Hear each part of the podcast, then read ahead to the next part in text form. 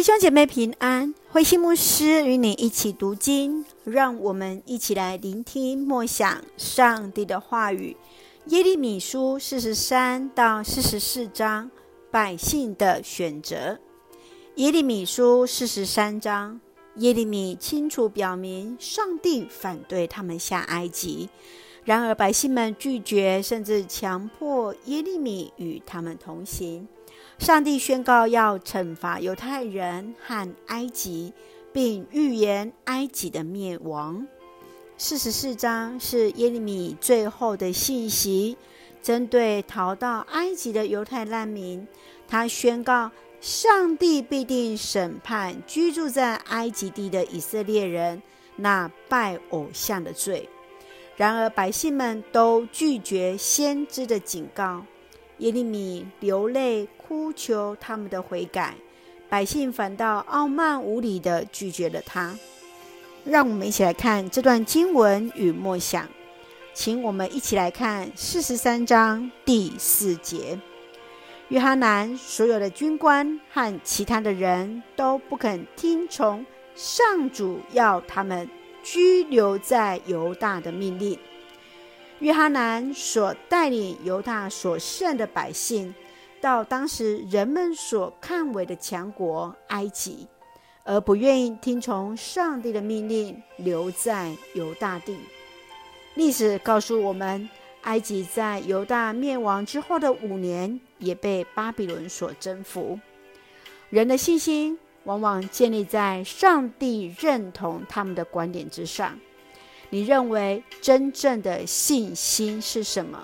你会如何带领人来信靠上帝呢？愿主来帮助我们，让我们来听从上帝的命令。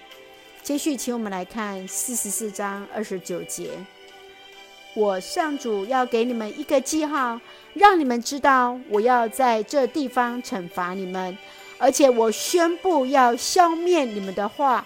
一定实现。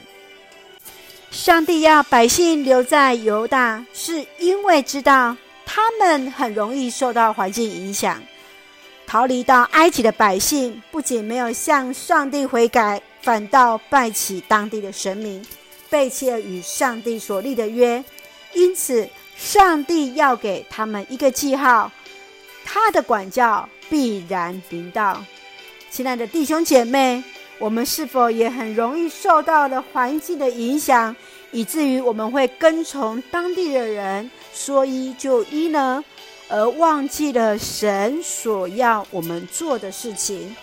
愿主来恩待我们，让我们能够清楚，当我们分别为圣在神的面前，让我们都能够遵行神的话而行。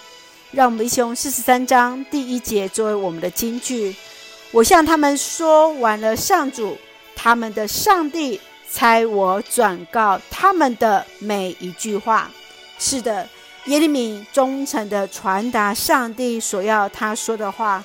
愿我们不管是传达者，或者是听从者，都愿我们以上帝的话为念，一起用这段经文作为我们的祷告。亲爱的天父上帝，感谢上帝所赐丰盛的恩典，一路与我们同行。求主帮助我们全然顺服于你，透过你的管教，明白你的心意，全然转向于主，成为那真正有信心的人。身为主是福在我们所爱的教会与弟兄姐妹身心灵健壮，保守我们的国家台湾与执政掌权者有主的同在。